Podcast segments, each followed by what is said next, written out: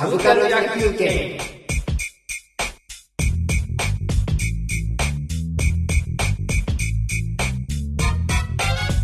最後の一周。最後の一周。テンポよくいきましょうか。テンポよく。うんそう、もうでもネタで尽くしてますけどねまあじゃあさらっと、アマゾン系。いわゆるあの通販もの、通販っていうかあはいはいのネットで注文して手元に届くシステム全般、うん。うん あれどうですか？使ってます？みんな。僕アマゾンはワンクリック購入とかすごくよくあしてますやってますね。本とか随分あれで楽になったなっていう気がす楽になりるんですよましたね。うん、あの実物をもちろんこう手に取ってみたいとかっていうところもあるんですけど、もう買うもんが決まってんだったらあれが一番いいんだなっていうのをそうですすごいね感じてしまって、ううん。ん、あらゆるなんかだから店舗とかってこれからやっぱりうんどんどん厳しくなっていくんですなるとよね、思いますね、だから書店のショールーム化って言われてますね、ああなるほどね、書店に行ってチェックしてうんうん。帰って買うのはで買う、うん。で今ネットでね立ち読みなんとかってね何ページか見れたりしますもんね、しますからね、うん。音楽も iTunes とかね、うん。車も買えるし試し聞きしてでアマゾン好きな柳田さんとしては、まあ、仮に好きな音楽があったらその時 iTunes に行くんですか？それともアマゾンで CD 買うんですか？YouTube で聞きますね なるほど。えっとね、うん、今ねうん。あの最近やってるのが、うん。あの今ベッドの下に段ボールで鬼のように CD がなんか眠ってるんですよ。おそれをちゃんと聞こうと。ちゃんとこれを聞かないといかんのじゃないのかうんと思って、うんあの取り込んでます。ちょっとずつ。じゃああの iTunes に iTunes に、おうん。ー。買ったはいいけどろくに聞いてないものってのはあまりにもあるので。そうですよね。うん。だどうだろうな。買うとしたらただ若干ちょっとオーディオ会社に勤めてたっていうことを考えるとあの iTunes のあのファイルを買う気にはいまいちならないんですよね、そうですね。うん、それはわかりますわだ本当は僕としてはあのスーパーオーディオ CD とか全然流行んないのはうんうん。あやっぱダメなのかなっていうちょっと寂しい部分ではあるんですけど、うんうん。そんなにみんな音質は求めてないのかなっていう。あとまあ企画で揉めたりとかっていう多分側面はあると思うんですけども、まさにさっきの松井さんのあのもう冷蔵クオリティの話が僕ですら柳田さんは音に一気に来るんですね。うんだけどね、うん。ただそれが反面普通に iTunes とか MP3 化したやつもまあ聞けるのでうんうんうん。音とかだから何を聞きたいかっていう本質にこだわるのかその音質にもこだわるのかっていうところで、あーどうだろうな。その辺はちょっと、うん。あの本当にお前いい音で聞きたいと思ってんのかって自問自答するとね、その辺は 難しいところなんですけどね。ね。ただ圧縮音楽といっても全然もう今エンコードの技術も上がってるし、うんそれなりの高レートで圧縮してやればあのあのクオリティ的に全然問題はないんですけども、ね。うん、ただ本当にいいシステムで弾こうとするとやっぱり若干違いとか、うん。でもそこまで来るともうあのケーブルをいじるとか、ね。電源いじるとか、あの部屋をいじる話になってくるので、スピーカー宗教ですからねもう。うん。あのもうほんまにそうですよ。オーディオはもうね、オーディオは。だってケーブル1メートル何十万とか、ね。なんとかの石を置くとその石が反響が良くてスピーカーが良くなる音が良くなるとうんか、うんもうねたまに見てるととんでもないこと書いてあることありますけどね、ありますよね。まあでも、うん、それでいいと思うんなら別にあの、うん。こっちがとやかく言う話ではないし、うん。っていうのもあるし。で、えーなので、うん、音楽はどうだろうな。やっぱりちょっとねディスクを買っちゃうかもしれないですね僕はね。どっちかっていうと、はいはいはいはい、うん。ただ iTune とかで、うん音楽話にどんどんシフトしちゃいますけどあのアルバムっていう単位よりは今うん。シングルっていうか1曲単位で買ったりうん。聴いたりっていうことがなこれから増えていくのかなっていうのがですね。感じますね。なんか CD 屋さんもね行ったら魚屋さんみたいに、おっちゃんうんこの曲この曲とこの曲とこの曲とこの曲 CD に ID と愛用って愛言って、用ですよな。ガリガリガリガリ。ガリは いどうぞとかってやってくれたらいいんですけどね。うん今本音楽映画もまあまあ全般買い物全般そうですよね。なんかうん。楽天にしてもそうですし、うんなんかネットで注文して家まで届く。それがものすごい短期間で届くようになってきたっていうのが、で昨日か一昨日のニュースでなんかそれを届け先を個人とかっていうふうになんか指定して、なんかその自分あれどうまだ詳しく見てないんですけどなんか自分がなんか移動したらこことかって今僕ここにいますって言ったらそこにこう向かって届けてくれるってことなのかなと思って、すごいハリー・ポッターみたいな。うん。だ実際の店舗本当にショールーム化していくんですかね。ああなってくると、うん。いや中間ね。で搾搾取というか、うん。あの業界の反発とかもいろいろあったりするんだろうなと思いながら、うん。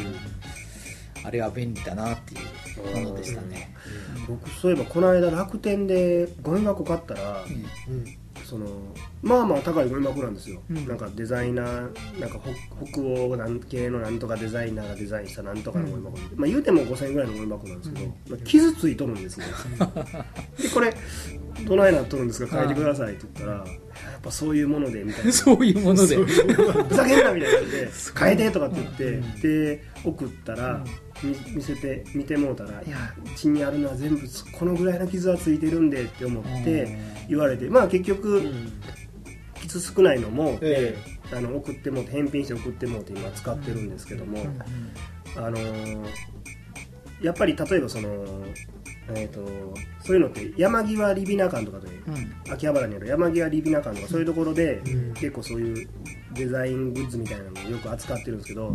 そういうところやとやっぱりそのし製品の中でもいいものを選んででそれを目の前で見て傷とかチェックしてから買えるんでうんその結構繊細なものとかはそうね。どうなるんかなっていうそうね、うん。その安きゃいいのかっていうところは確かにね、うん。あるん本当にいいものはやっぱり自分の目で見てこいつこの今この物物が欲しいんだっていうことになると、ぱ通販ってその辺があの実物をうん。自分が手に入れられるものをこう触ったりとかして見れないっていうところは確かにあるかそうもしれないですね。でまあやっぱそこに対してこう通販やからこそうん。絶対にその数あるゴミ箱の中でもん。輸入する時から全部見て、うん。でこう一番気に入ったんだけを選んで輸入するっていうことは絶対やってないと思うんで、っていうそのなんかこうかといってその人に怒ってももうしゃあないみたいなのを見た時にちょっとその買うものを選ばなあかんかもしれへんなっていうのは思いました、ね。確かにそれはあるね。うん。ちょっと脱線しました。うん、うん。そうね。うん。まあお手軽に使う分にはあれなのかな、うん。いいぐらいのもんってことですかね。うーんまあなんかそのやっぱりそうそうなんかその話を出したのがショールーム化っていうのはちょっと寂しい気持ちになったんで、うん。店舗は店舗で良さがありますねみたいなね、うん。そういう意味なんですけど、なんかやっぱりその実際に顔を見合わせて買うことでそのあこのお店のこの人だったらちょっとちゃんと信頼できるわとかっていうのもありますしね、で例えばそのゴミ箱の傷買ってこう店で見てる時に「あこれ!」とかって言うとね「いやいやこれはこういう技法なんで、うん。その中に気泡ができるんですよ」っていう説明があれば全然違ったと思うんですよね。なるほど、うん。その辺はコミュニケーションこれ今後の課題ですかね、ううんんまあさらりとこんな感じでした。あ ネット通販。はい、はい。横。横。横。横の3えー、僕はそうですねさらっと。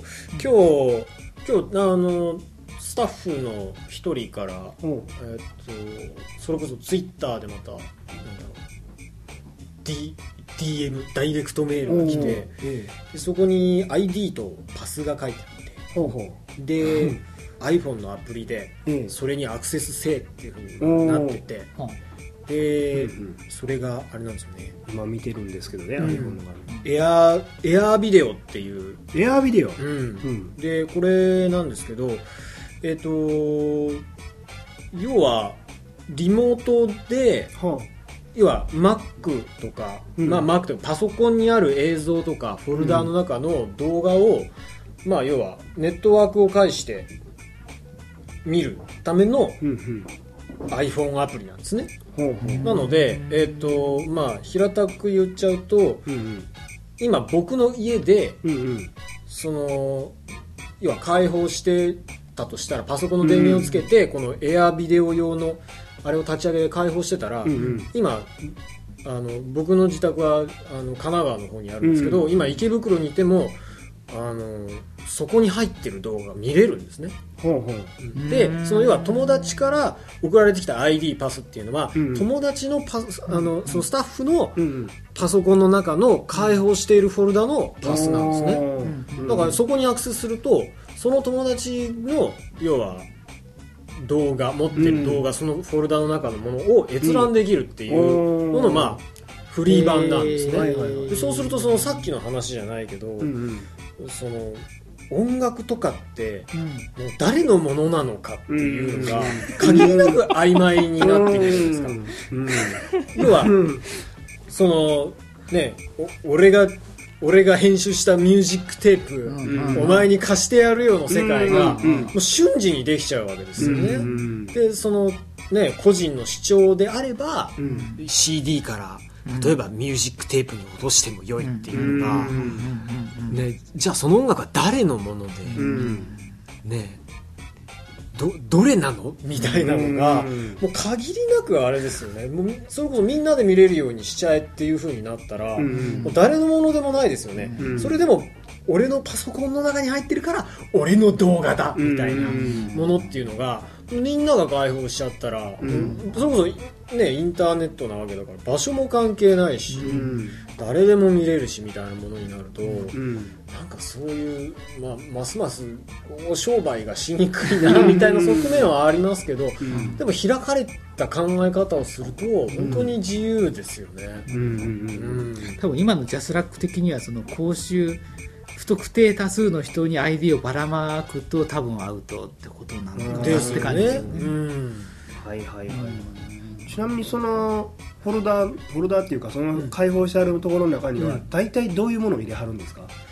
それはなんかホームビデオとかなんじゃないんですか？ホームビデオなんかかそんな、なんか既存の番組とかはそんなの入るわけないそんなの入ってるわけないですよ。当然入ってないですよね、ね。当然入ってないどっから手に入れたか分かんないようなものなんか入ってないですよ入ってね。ないですよね。だから自宅からなんか庭の猫を撮るとか、あー。なんかそういうやつですよね。可愛い赤ちゃんの写真ね、動画を撮ってそうそう。とか、それっていうのは自分のパソコンで何かを起動しといて、閲覧、その iPhone からアクセスするときに、なんかその自分のパソコンでもなんか動画が再生されるみたいな感じなんですか、ね、再生されるっていうんじゃなくて PC 側のアプリケーションを立ち上げて、うん。要はあのなんかアドアドなんとかって言って、要はそのこ iPhone 側から見れるようにネットワークを開放するみたいななるほど。フォルダを選んで。パソコン自体は特に動画再生してるっていうような意識はなくはなくですね。あなるほどね、うん。あーなんですよそうなるともう本当にねどこにいてもいいし、うん。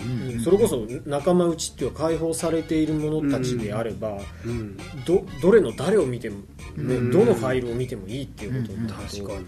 本当に限りなくこう境界が薄まっていきますよね、だから音楽、まあ、映像もそうでしょうけど権利でビジネスとかうんっていうの、せいぜいまだ数十年レベルの話ですもんねね。昔のクラシックとかってねあの、うん。王様がこうか囲って、あの俺の好きな音楽作れとかして、うん。王様が金出して作らせてたみたいな感じだから、その権利でビジネスができるとか、CD を売って生計が立つとかっていうのも、まあ長い人類の歴史から言うともしかすると一瞬の話だったのかなっていう、そうね。音楽は好きなやつが作って、みんなに聴かせるもんだっていうのが実は実は正しいというか、うん。正当なもんということに今後なっていくのかな、うんただこんだけもう産業として儲かるシステムもう儲けるためのシステムができてるとなると、うん。やっぱりそういうしあの新しいソフトが出てくると業界的に反発とか多分あるんですよね、うん。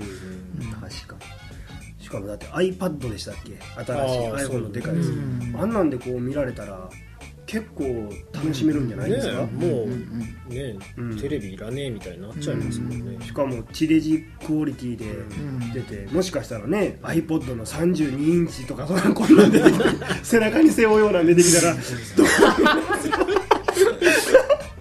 あもう未来の人みんな背負ってますよ、あい。もうそのあのゲルググの盾みたいな感じですよみんな。ーあれリアルタイムでみんなあそのテレビ見れればもうみんなでわーっていう感じでやっぱり盛り上がれるんだろうな、うん。ニコニコとかでもやっぱり同時性っていうかあの同じところでさっきあのコメントが出てくるみたいな話で、だから地デジとかあの地上波放送っていうか PS も含めてですけどあれのやっぱ利点は今この瞬間にうんなんか電波が出てるんだっていう、うんで、うん。みんなが共感してるんだって楽しさはあると思うんでそれをだからどこにいてもあれが見られるとなると、うん。なんかあの楽しい感じはしますよね、うんそうですね。どっかに会場に行かなくてもなんかみんなわーってうやって。る、ん。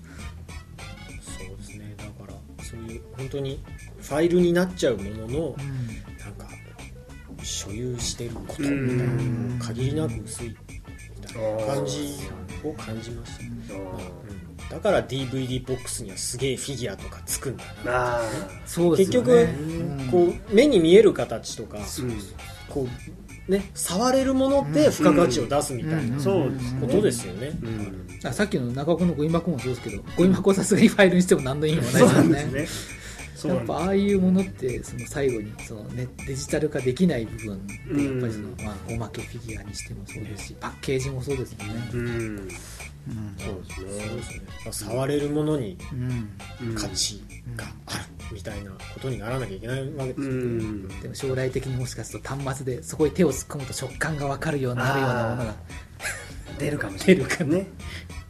僕は次は匂いかなっていうふうに考えてるんですけど。でもなんかし死体の匂いとかこうそんなの流したら大変なことなんですか？バイオハザード。バイオハザード。の鼻にこう突っ込んでゲームやるっていうのはね。悪性な苦行ですね。苦行ですよほんまに。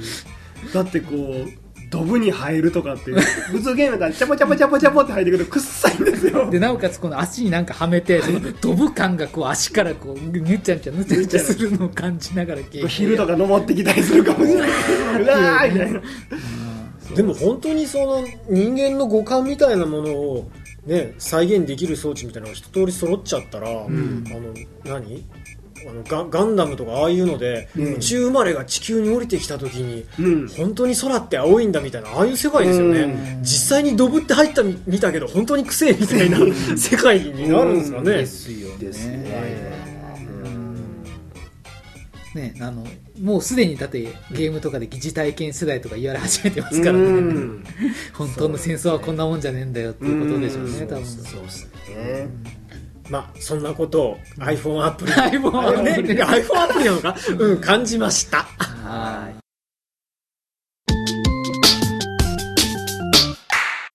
じゃあ手短くあの G メールですね。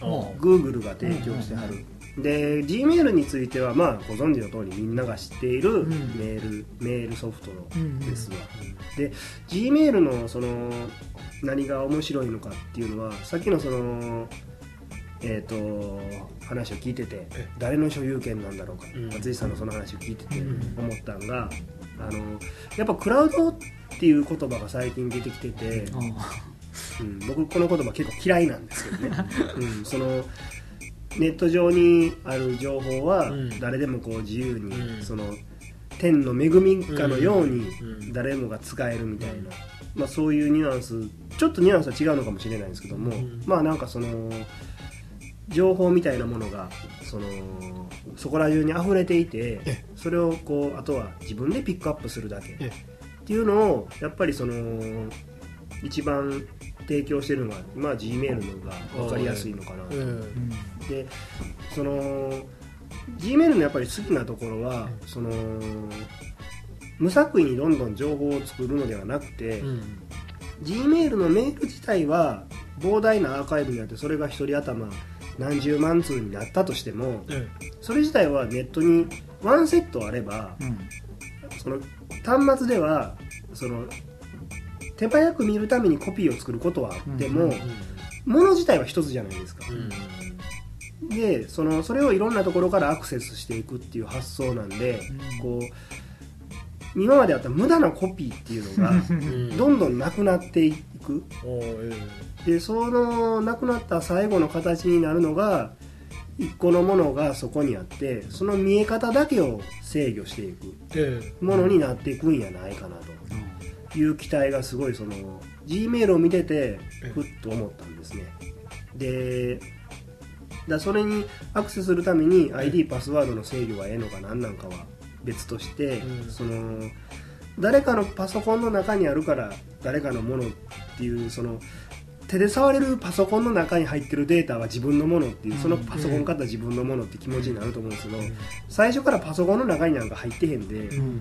サーバー上にそれはあるだけやでっていう風になればちょっとその自分が所有しているものではないっていう認識ができるんちゃうんかなと思って。でその辺がその、えー、とクラウド技術で僕が気に気に入ってる部分なんですね、とにかくどんどんどんどんコピー品コピーが増えていくのではなくて、一個のものの見方がどんどん増えていくみたいな、うん。当然その例えば映像やったりとかしたら、まあ、この辺からもう全然 G メールと関係ない話なんですけど あのものすごいすごいハイビジョンのそれこそ iMAX シアターでやるようなアバターのデータが1個あって、うん。それをこう、まあ、iPhone で見るときはそのちょっと落として見るみたいな。で映画館とかでもその iMAX の設備があるところではその iMAX のフルのを落としてくるけども、ない映画館では劣化したものを見るみたいな、なんかそういう形でこうユニークなうん。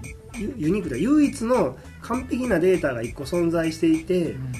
そこに著作権は全部集まっていて、うん。それをこう見る手段によってうん。料金体系が変わったりとか、場合によってはその家で見るからうん。映画館だけでやるからその権利が安かったりとか、うん。逆にこう iPhone のちっちゃい画面で見るから安かったりとか、うん。そういうこうデータのマスターを所有しようといううん。願望をデータの世界では徐々になくなってくるんちゃうんかなみたいな。例えばその DJ さんとかが音楽をこう流す時でもあれってつなぎとかの妙とかがあると思うんですよ、でそのつなぎの妙はその人の著作権のデータとして、何秒間その曲を流して何秒後に次の曲を流したっていうそのレシピはその人の著作権やけども、うん。曲自体は全部クラウドにあるみたいな、うん。なんかそういう風な路線になっていくん違うかなという期待を持っていて、うんでそれに行く流れをもう決定的に作ったのが逆にその iTune やったんじゃないかなと思う、うんあのどんどんコピーをばらまいとるからやっとること反対やんかっていう感じなんですけども僕はそうは思わへんでそのそれかて著作権っていうくくりにすれば iTunes ストアのトップにマスターがおってそれをこうみんなのパソコンに入れてやってるっていうそういう流れになってて、うん。でなんでそのマスターに iPhone からあのハードディスクに入れて、うん iPhone から直接アクセスせえへんで iPhone のハードディスクに1回入れるかって言ったら、うん。今スピードがないからっていう、単にそれだけスピードがないから単に1回入れさせてもらってるっていうような認識になるっていうその先書きを作ったんじゃないかなと思ってて。でその辺がそのえっ、とまだでっかい容量の映像やらうん。音楽ではそのピンとこないんやけども G メールやったらなんかその辺がピンとくるなっていうのがあってでその莫大なものを貯蔵できるのはそれがそこにしかないことが明確やからっていうんだって。コピーが3つあるとしたらそのいくらでも無限にこう来たメールを10年分のメールを貯めておくっていうのも10年分のメールの何年から何年までがあのパソコンにあってでもそのパソコンその同じメールはよそにあるあのパソコンにも同じものがあってってなるとちょっと貯めようっていう気にならないしならへんしその検索する気にももうならないと思うんですけどその辺をこうユニークなものを一つ持つんであれば逆にものすごいこう分裂していったとしても、うん。整理は簡単やっていうのが分かりやすいのが、まあ、G メールやないかなと思っておりますちなみにみんな G メールあ柳田さん G メール使ってうます、ん特に G メールは使ってなくて Yahoo メールを昔から使ってて、うんうん。だからその、えー例えばパソコンでアクセスしたり携帯でアクセスしてもそのなんだろう未読状態とかうん。ここまで読んだ状態っていうのがパサーバー上に保存されてるっていう意味合いではまあ、うんうん。多分同じようなことなのかなと思って、うんうんうん。えー Yahoo は使ってる。ああとその Gmail とかそのサーバー上に元データを置いてって発想は多分あの Google がどんどんこれから推し進めようとしているうん。ことなんじゃねえのかなってそ感じうですすね。うん。今 iPhone だと僕寝る前とかに YouTube とかこう見ながら寝たりしてて、うんあれって今多分そういう状態だと思うんですよ。ね。サーバーに置いてあって、うん。あのローカルに別にコピーするわけじゃなくてうん見ながらこうぼーっと見てるとか、そうですうねんあとまあ DJ ものっていうか音楽もので言うとあの例えば一品物のうん。めったに出てこないやつとかをこう流すとかってなると逆にコレクター気質の人ってなかなかこう共有させなかったりするんですけど、これはあのあ秘蔵の。初花みたいな奈良芝とか。あああいうこれは俺しか持ってねえんだよこれをあの DJ でかけるってそのうん。なんか一品物の価値みたいなのは逆にうん。えー、上げなかったりするけどもでもそれもやっぱ誰か一一回デジタルデータ化してしまえばそんなことは全く意味なくなってしまうので、うん。うん確かにあの言言ってることは分かりますわ、うん。あのデータ化して集中データ化できるものに関してはうん。それが、まあ、そのいいか悪いかは別にしてあのおお手軽というか便利な状態なんじゃないのかなっていう気はします、うん。まあなんかそういう漠然とした話ですけどねうん。まだ。淳さんどないですか？僕は G メールで最近別のアドレスをなんかインポートするようにして、それでそれを iPhone で見れるようにすると、やっぱりその仕事系のメールだとガンガン来ちゃうので、うん逆にこういうものだとねメインで使ってるパソコンの中にもどんどん来るし、うんこっちにも全部来ちゃうと、ん。添付ファイルとかも結構来るんで、うんそれが意外と面倒くさいなっていうのがあるから、うん G メールで見てこっち側に必要な添付ファイルはまあ落とすなら落としたらいいっていう形で使ってますね、うん。だからこうちょっとセセカンドとしてうん補助的な位置として使うみたいにしてますね、あー確かにまあ僕もメインで仕事に使うトゥなんていうのついにやる作業、ん。デザインするための作業に使うのはアウトルックやったりしてるんで、あくまでアーカイブチェックって感じかもしれないですね、うん。過去メールをうん。チェックするのに、うん。うん。確かにあの添付とかその携帯端末に来てしまうとちん。っちゃかめっちゃかになっちゃうとこあるんですよね、そうなんですね。僕もあのあの一つファールかなんかでプログラムを動かしてて、うん。あの本文だけ引っ張ってあの飛ばすような感じにしてて、うん。すごいの作ってますよね。うん。そうだな。でもまあ昔に比べるとこの添付が飛んできてもなんとかなるようなくらいには端末もだんだんなってきてますね、徐々に、うん。うん。将来的にはメインで使えるようなくらいにもなるのかなとか、うん。そうですねクラウドね。クラウド。まあ、ちょうど最近ですねもうメールのチェックは届いてるかどうかのチェックは全部 G メールでやって、でそこで頭の中入れといて作業するのはアウトルックで開くみたいな、うん。そういう流れにはなってますね。うん、うん自分のなんかこう生きた証みたいなものがサーバーに溜まっていくことになるんですかね、そうですね。ただそのツイッターもそうですけど自分がこう生活したログがどんどん溜まっていくっていうのはね、あれどこまで遡れるんでしょうね。どうですかね。僕自分の遡ってみたら始めた頃のがまだ残ってたので。あそうですか、うん。特に明示的に消さないのかなとああれなら 10, 10年とは言わないけど34年経ったらその人の物語とかできてるかもしれない、ねだからその辺やっぱり140で制限かかってるのも一ついいとこですよあねせいぜいテキストですからね。そうですよね。いっぱいいっぱい書いたとしても。うん。リンクとかはあるんですよね、ううん。んえー、あでもすごいな。自分のうん。自分誌出しませんかとかできるんですね。この頃これにハマってたんだなと思って。うんただまあネットで書いた情報を出版して儲けるっていうビジネスモデルがうん。いつまで現なんか健在できるのか今あれどうなんですかね？ブログ本ってまだ売れてるんですかね？どうでしょうね。どうなんでしょうかね。なんか一通りのジャンルの本は出た感じはしますね。そうですね。そしたらあとはその書く人のキャラクターみたいな。うん。芸能人っぽいものって相変わらずある、ん。ですね。あれってどういう人がパソコン使わない人が買うんですかね？それとも使うけどもあのネットで全部調べるの面倒くさいやつとか一応うどっかん僕もそれがわからないんですよね。どういうユーザーがそこにいるのか。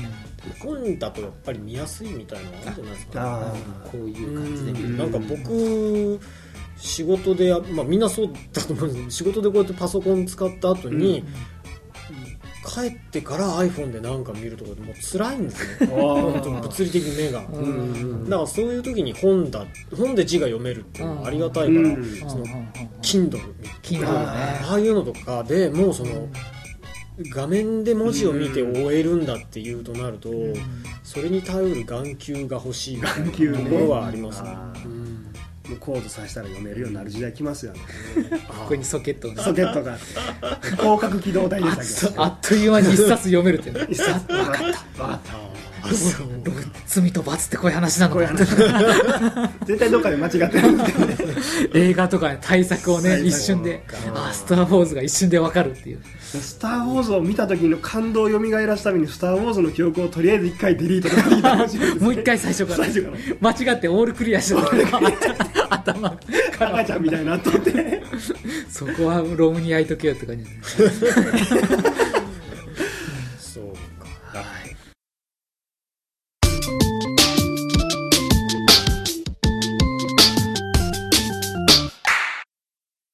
サービス。じゃあ今回ネットサービスを受けましてああ。まあ、このこのね数年間みんなネットサービスを利用してきてうん。こう生活はどんな風に変わりましたか？生活はねネットサービスというもうネットサービスというかネットに入ってからあーデブ賞になったのが 多いかなっていうのもありつつ、そこで得た情報をもとに例えばチャリンコでうろうろするようになったりとかっていうのもあるんで、どうなんだろうトントンなのかうん。ななんか本質的ななんか手法が変わっただけで本質的な部分は変わってないと思いたい。だけども考え方のやっぱりそのなんとなくそのなんだろうネット的な何それが何がネット的なのか分かんないんですけど、うんうん。なんか微妙にネットをやってなかった頃に比べると考え方が、えーね、なん何かしらの方向にずれてるようなうん漠然と感じはしてるんですけどもうんそれがどう変わってるのかちょっと自分自身ではあの自分自身を見つめられないのでうん分かんないんで。あの何の答えにもなってないんですけどそういうことです。はいあとまあ僕はやっぱりその就職ほんまに就職できひんっていうなんか時代に仕事を見つけたっていうイメージがあってどうしても仕事道具っていう意識が強いんですよねうん。ネットサービス仕事のイメージが強くて。うん。で、えーなんかこうねもちろん mixi で知り合った友達なんかを見てた時にそこで友達と遊んでる時はもちろんそれは遊びなんですけどもただそこにこうあ今までこういうネットに興味なかった子たちがインターネットでこんなに楽しそうにしてるんやこれは商売になるぞみたいな そういう頭のどっかにこうネットサービスイコール仕事みたいなイメージは。でまあネットにずっと追いかけ続けてたらなんかこう全く仕事がなかった時にそこから仕事が出たんでうん。まあまだ頑張ったらなんか食えることがまだなんか降ってくるでみたいなね、うん、っていうイメージですね。なるうん。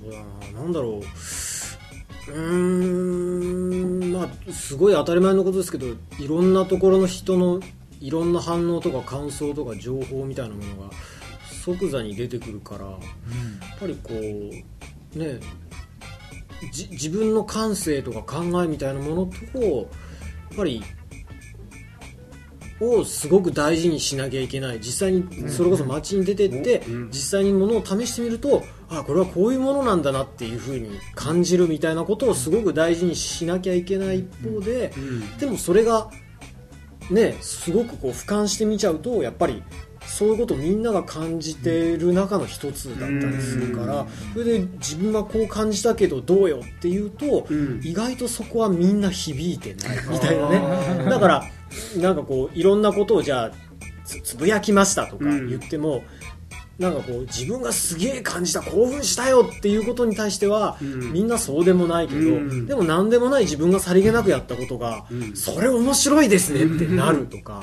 なんかそういう自分と他人の感覚の中の境界とか、うん。違いみたいなものに敏感になれる可能性があるみたいなところは感じますね。でもネットだけやってると、うん。それが多分分かんない、うん。その両方ないとそうですね。麻痺していくみたいな,、なんかそういう感じですかね。なんか綺麗にまとめてうん。くださいましたね。